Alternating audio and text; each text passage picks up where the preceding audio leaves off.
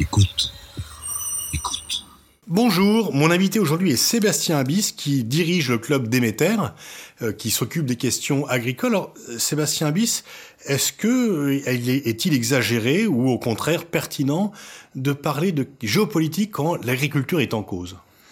Oui, parce que finalement, la géopolitique euh, qui concerne les activités humaines sur un territoire et qui peuvent exprimer des coopérations, des solidarités ou au contraire des rivalités, des tensions, euh, bah, les questions agricoles et alimentaires, en fait, sont depuis le début de l'humanité euh, au cœur de ces équations complexes.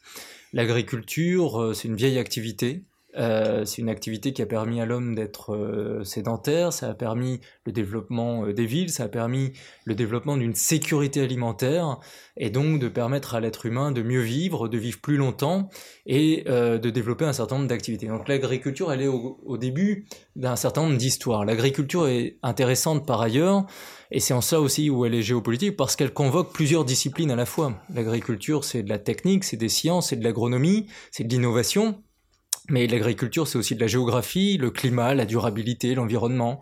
L'agriculture, c'est également euh, l'économie, euh, les marchés, le commerce, la logistique. Euh, et l'agriculture, c'est les affaires politiques. Tous les États dans le monde ont eu des politiques agricoles. Tous les territoires essayent d'avoir une stratégie de sécurité alimentaire. Et finalement, tous les individus sont concernés dans les temps profonds de l'histoire, comme actuellement, puisqu'on est tous confrontés au quotidien à cette nécessité de devoir se nourrir. Et en cela, il y a aussi une géopolitique de l'agriculture parce que le défi alimentaire ne disparaît pas. Même en 2019, il est là, plusieurs fois par jour si tout va bien pour les individus. Ça concerne tout le monde sur tous les continents. Et l'agriculture, c'est l'alimentation. Il faut jamais le perdre de vue. Il faut des activités agricoles pour permettre cette sécurité alimentaire. Et la vie des gens et la stabilité de territoire, n'est jamais vraiment la même quand les estomacs se creusent ou la nourriture vient à manquer. Vous, ce que vous dites me fait penser à un livre fameux, publié il y a maintenant euh, plusieurs dizaines d'années, qui s'appelait Géopolitique de la faim. Oui, ma géopolitique de la faim avait bien montré que quand justement la faim s'installe dans des territoires, on peut avoir des difficultés. Encore une fois, à l'échelle de l'individu ou à l'échelle d'un collectif, d'une nation. Et c'est important de souligner que finalement la question agricole euh, a peut-être été marginalisée à la fin du XXe siècle au début de ce siècle dans la grille d'analyse des relations internationales et des grands euh, dossiers stratégiques. Marginalisée parce qu'en fait, elle n'était euh, plus concernée par l'effet de surprise. L'agriculture, c'est un vieux sujet, c'est un sujet qui remonte très loin dans le temps et ça apparaît comme un secteur d'activité appartenant plutôt à l'histoire par conséquent. Et on a cru à tort que du coup le 21e siècle serait un siècle uniquement de l'immatériel où les questions de production, les questions de ressources physiques, les matières premières autres que celles de l'énergie n'étaient pas forcément centrales. Et on a eu un réveil euh, difficile il y a une dizaine d'années parce qu'il y a eu une crise alimentaire mondiale qui a frappé une cinquantaine de pays dans le monde. On a eu une hausse importante des prix sur les marchés entraîné par l'explosion du cours du baril de pétrole, entraîné par des spéculations boursières. Et on s'est rappelé que ben, finalement les équilibres alimentaires mondiaux étaient extrêmement fragiles parce qu'on produit dans peu de territoires alors que toute la planète consomme, qu'il faut donc du commerce, il faut des circuits longs. Et on a en miroir en plus une société mondiale, en Europe, en Asie, en Amérique latine, partout qui est de plus en plus exigeante vis-à-vis -vis de son alimentation. Donc les mondes agricoles doivent produire plus, mieux et de manière encore plus transparente parce que le consommateur est devenu actif et veut une alimentation irréprochable sans forcément la payer plus cher. Que répondriez-vous à ceux qui disent que bah, l'agriculture c'est ringard, euh, c'est du passé, il y a eu le monde agricole qui est associé quand même à une période, dirais, un peu obsolète. Ensuite, le monde industriel, lui-même remplacé par le monde technologique et maintenant par les données. Donc, par rapport au discours qui relègue euh, de façon dans un milieu passéiste l'agriculture, quelle serait votre réponse? Bah, La meilleure des réponses pour ceux qui ne sont pas branchés sur les questions agricoles, qui ne sont pas sur ces métiers, qui ne vivent éventuellement pas dans les milieux ruraux, c'est-à-dire à peu près l'écrasante majorité de la société, bah, finalement, la meilleure chose à faire, c'est de regarder que euh, les GAFAM, par exemple, les cinq plus grandes compagnies privées euh, de la planète, qui sont tournées vers l'avenir, dont on explique en permanence qu'elles innovent, qu'elles préparent le futur, bah les GAFAM misent de plus en plus sur l'agriculture et l'alimentation. De quelle façon? En investissant sur les technologies, les données, euh, l'agriculture de précision, les drones, l'agriculture vue de l'espace, pour permettre justement de produire encore mieux demain, grâce aux données technologiques et grâce à ces outils techniques qui peuvent piloter des exploitations agricoles. Il est d'ailleurs fascinant aujourd'hui de voir la modernisation qui existe dans euh, les exploitations agricoles en France ou ailleurs, où les agriculteurs sont à la fois branchés sur les marchés, ont des drones, euh, font de l'agriculture de précision, utilisent les nouvelles technologies et sont complètement aspirés en fait par la modernisation économique. Donc loin, loin des clichés qui circulent et qui euh, relèguent à, au XXe siècle, voire au XIXe siècle, le milieu agricole, clichés qui sont même très forts dans les milieux milieu, euh, je dirais, urbain et dans les capitales, non seulement à Paris, mais également à Bruxelles.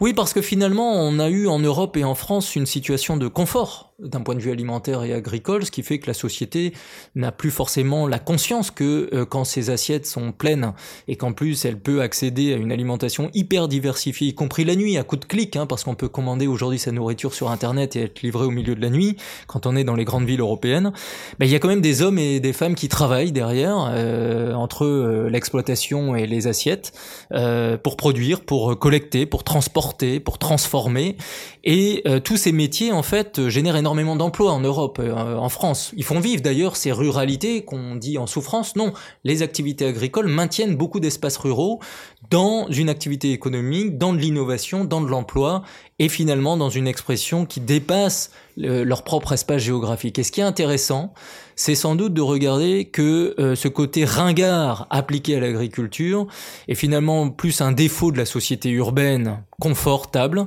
et que dans les grands pays dans le monde en développement, ben, l'attachement à l'agriculture est extrêmement prégnant parce que les quantités ne sont pas toujours au rendez-vous, et on mesure l'importance du métier agricole, du travail alimentaire, pour permettre cette sécurité humaine. Quelles sont les grandes puissances, puisque l'on parle de géopolitique, quelles sont les grandes puissances agricoles? Quels sont les pays qui peuvent nourrir les autres et qui, euh, de ce fait, ont un avantage euh, concurrentiel? Alors sur la cartographie mondiale de la production agricole, quand bien même il faudrait distinguer selon les produits, les filières, qui sont les grands et qui sont les petits, grosso modo on sait que les États-Unis, le Brésil, l'Argentine, l'Europe évidemment, mais aussi l'Inde ou la Chine, les grands pays du monde, les grandes puissances, le sont aussi d'un point de vue agricole. Il est peut-être intéressant de mettre le focus. La Chine n'est pas en déficit agricole Alors justement, euh, c'est ce que je souhaitais mentionner, c'est le focus autour de la Chine, puisque la Chine est à la fois un grand pays importateur agricole, avec une balance euh, agro-commerciale qui est devenue structurellement déficitaire depuis une quinzaine d'années, mais la Chine en parallèle produit de plus en plus compte tenu de ses besoins. Donc la Chine produit de plus en plus, exporte même de plus en plus certains produits agricoles, mais en parallèle, sur certains produits, importe massivement. Je prends toujours l'exemple du soja, qui est d'ailleurs un produit extrêmement politique. On le voit aujourd'hui dans la rivalité entre Pékin et Washington, entre la, la guerre économique que se livrent les deux pays. Les productions agricoles étaient concernées, le soja était emblématique de ces tensions. Bah, le soja aujourd'hui en Chine, c'est deux tiers des importations mondiales que la Chine réalise sur le soja, c'est-à-dire plus de 100 millions de tonnes annuelles que la Chine achète sur les marchés. La Chine est une puissance agricole, mais est une puissance agricole dont la sécurité alimentaire repose sur plus de production sur son territoire et plus d'approvisionnement depuis les marchés internationaux. Et c'est important de souligner cela parce que c'est à l'image du monde. Rares sont les pays qui finalement produisent assez pour leur sécurité alimentaire et en même temps en libérant quelques surplus pour participer aux équilibres alimentaires. Alors est-ce qu'il y aurait un volet agricole dans le projet faramineux et pharaonesque des routes de la soie? Assurément, parce que finalement, les routes de la soie, on peut aussi les lire comme la volonté d'abord de développer l'intérieur rural et agricole de la Chine. Donc peut-être que les premières étapes de la route de la soie, les premiers kilomètres de la route de la soie, sont vraiment concernés dans la volonté euh, de Pékin de, de, de développer euh, les 500-600 millions de ruraux et d'agriculteurs qui sont encore à l'ouest de la Chine, qui n'ont pas bénéficié de l'émergence économique très forte de ces dernières années. Et donc dans ces espaces, bah, on développe essentiellement l'agriculture aujourd'hui.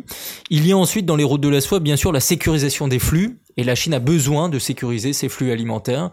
Et donc c'est sûr que quand il y a des investissements logistiques, portuaires, économiques ou productifs, dans la Corne de l'Afrique, au Moyen-Orient, comme en Iran, ou en Méditerranée, puis jusqu'en Europe, dans le cas de la France ou de l'Allemagne, évidemment les questions agricoles ou alimentaires sont, concernées, avec un driver qu'on voit peut-être pas suffisamment et qui est évoqué dans le Déméter euh, qu'on publie cette année, c'est la question du e-commerce euh, les acteurs type Alibaba ou JD.com, qui sont peut-être moins connus en France que Amazon, mais qui sont plus grands qu'Amazon, bah, ces plateformes en fait investissent de plus en plus l'alimentaire et investissent de plus en plus les champs agricoles et les champs ruraux pour les développer et en fait élargir les marchés et permettre aussi au territoire agricole chinois d'être connecté à une clientèle bien plus vaste. Est-ce que la rivalité euh, euh, américano-chinoise ou sino-américaine que l'on voit sur bien des domaines, et vous devez connaître cette fameuse thèse du piège de Thucydide, indiquant que l'affrontement euh, peut se préparer entre la puissance dominante et qui stagne un peu et la puissance montante, est-ce qu'il y a aussi finalement un volet agricole de ce piège de Thucydide de la rivalité sino-américaine?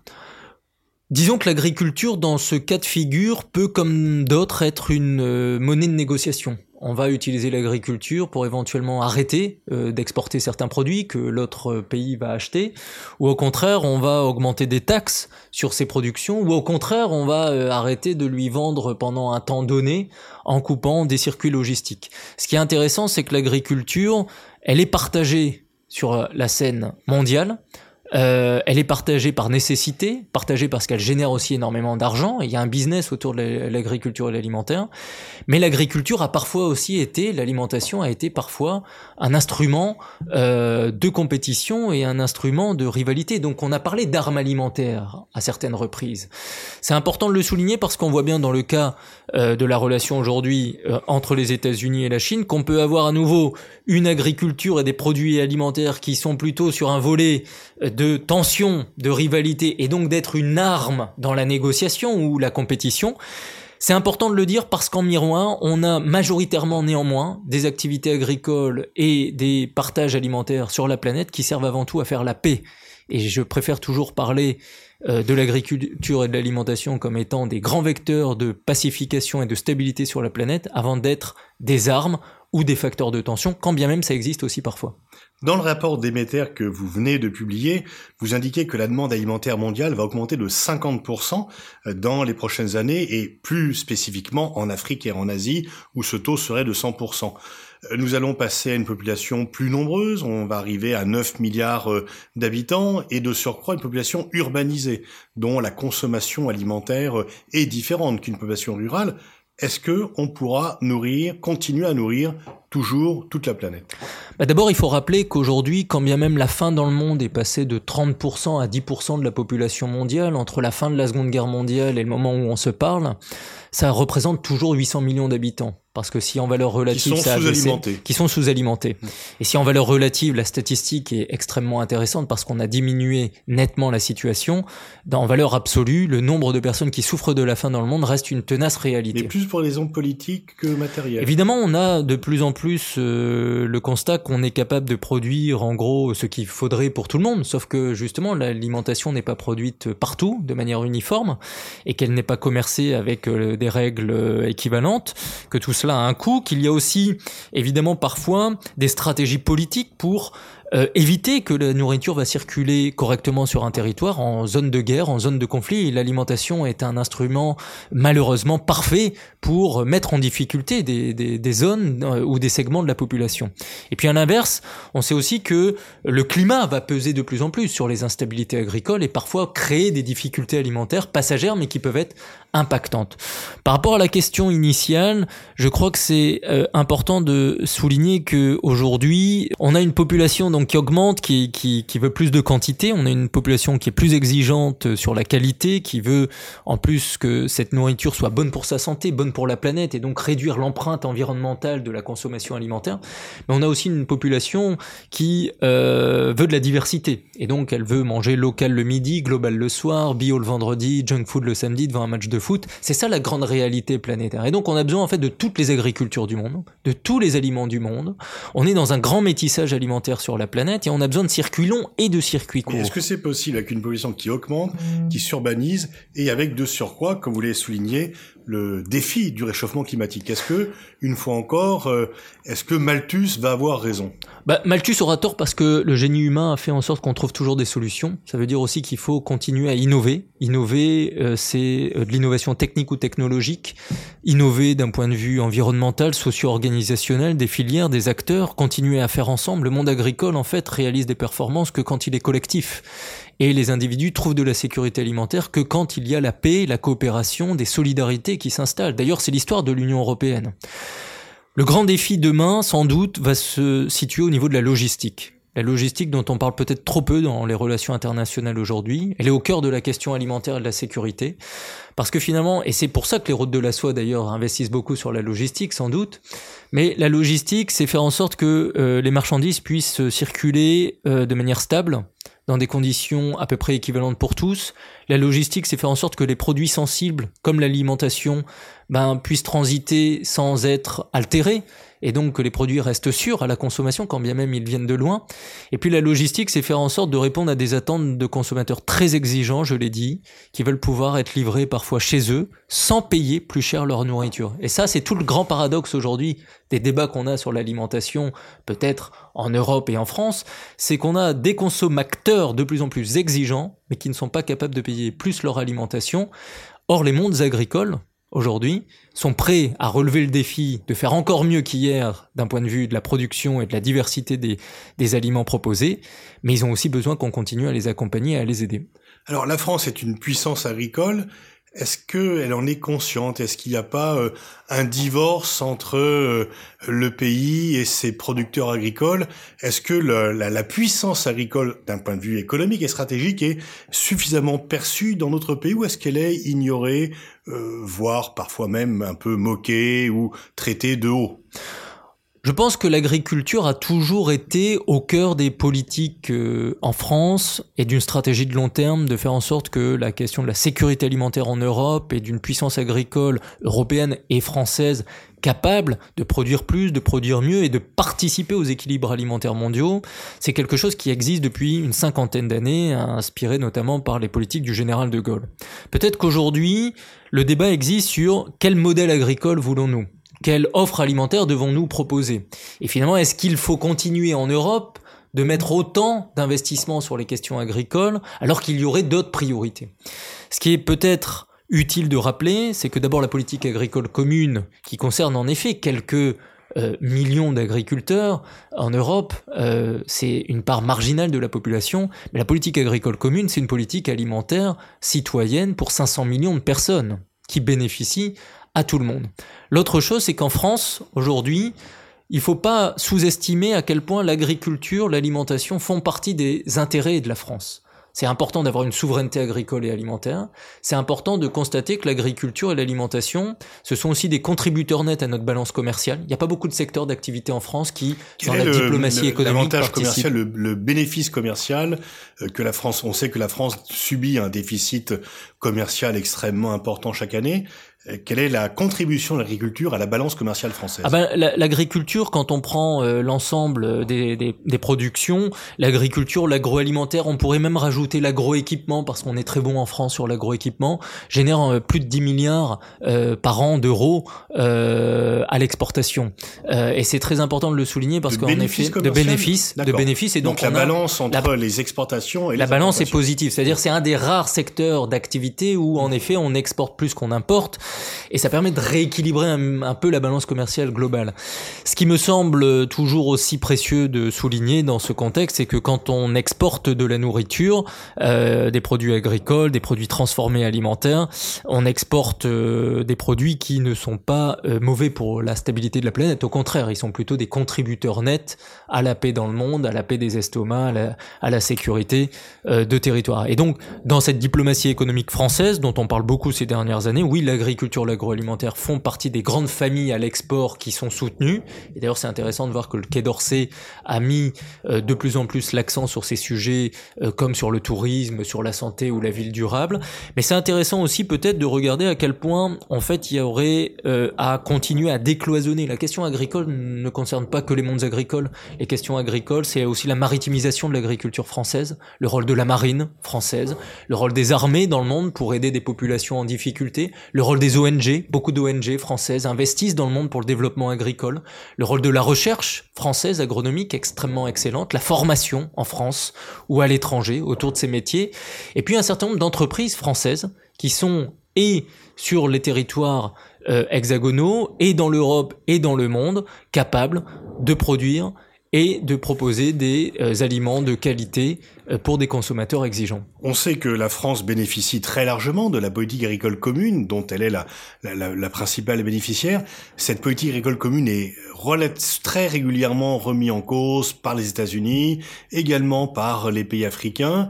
Est-ce qu'il y a une grande renégociation à partir de 2020 Est-ce que la France pourra conserver ce que l'on pourrait qualifier de rente de situation au sein de l'Union européenne? Alors il y, a beaucoup de controverses autour de la politique agricole commune. Moi, je voudrais euh, mentionner deux choses. D'abord, on sait que si demain on a encore une politique agricole commune, sans doute qu'elle aura un budget un peu moins important que par le passé, et sans doute que cette politique agricole devra encore plus intégrer les dimensions environnementales dans l'équation euh, de ces euh, solutions, de ces aides et de l'accompagnement qu'elle propose au secteur. Néanmoins, il est important aussi de réintégrer les dimensions euh, stratégiques, les questions de souveraineté que pose le débat agricole et alimentaire européen. Et quand euh, j'entends qu'on pourrait demain dépenser moins pour la PAC pour investir sur les questions de sécurité ou sur les questions de migration en Europe, tout ça est un sujet lié. Finalement, si on veut plus de sécurité demain en Europe, il n'est pas question de désinvestir le champ agricole. La sécurité humaine serait euh, menacée.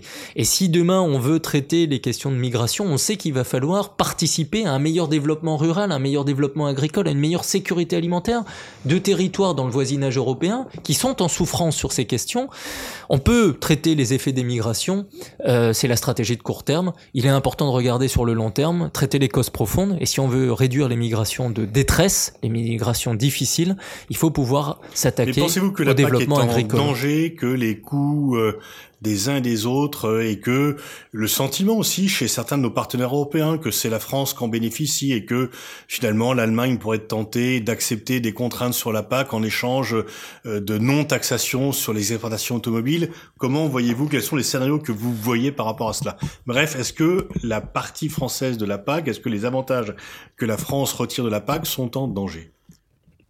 Non, parce que je pense que la France, avec un certain nombre de pays européens, euh, ont suffisamment d'arguments à faire valoir pour que demain, dans une Europe, euh, l'agriculture, la politique agricole commune, même avec des réformes, même avec des tonalités additionnelles et des enjeux qui se transforment, reste au cœur de la construction européenne. Je crois que le grand danger autour de la politique agricole commune, ce n'est pas l'agriculture et les débats sur l'agriculture, c'est la désunion politique des Européens, et qu'en fait, Aujourd'hui, le monde agricole peut-être est préoccupé, plus que d'autres secteurs d'activité, de voir la construction européenne se déliter ou hésiter à progresser. Et demain, moins d'Europe, moins d'union euh, des Européens pourrait avoir beaucoup plus d'impact sur la PAC et évidemment sur les systèmes agricoles et la sécurité alimentaire des Européens. Donc si demain on devait, dans les scénarios très compliqués, observer quelque chose qui aurait un impact euh, important, je crois que le doute de la construction européenne, et pire, demain éventuellement la déconstruction européenne, aurait des conséquences bien plus importantes que des débats parfois trop techniques qui sont réservés finalement à quelques spécialistes.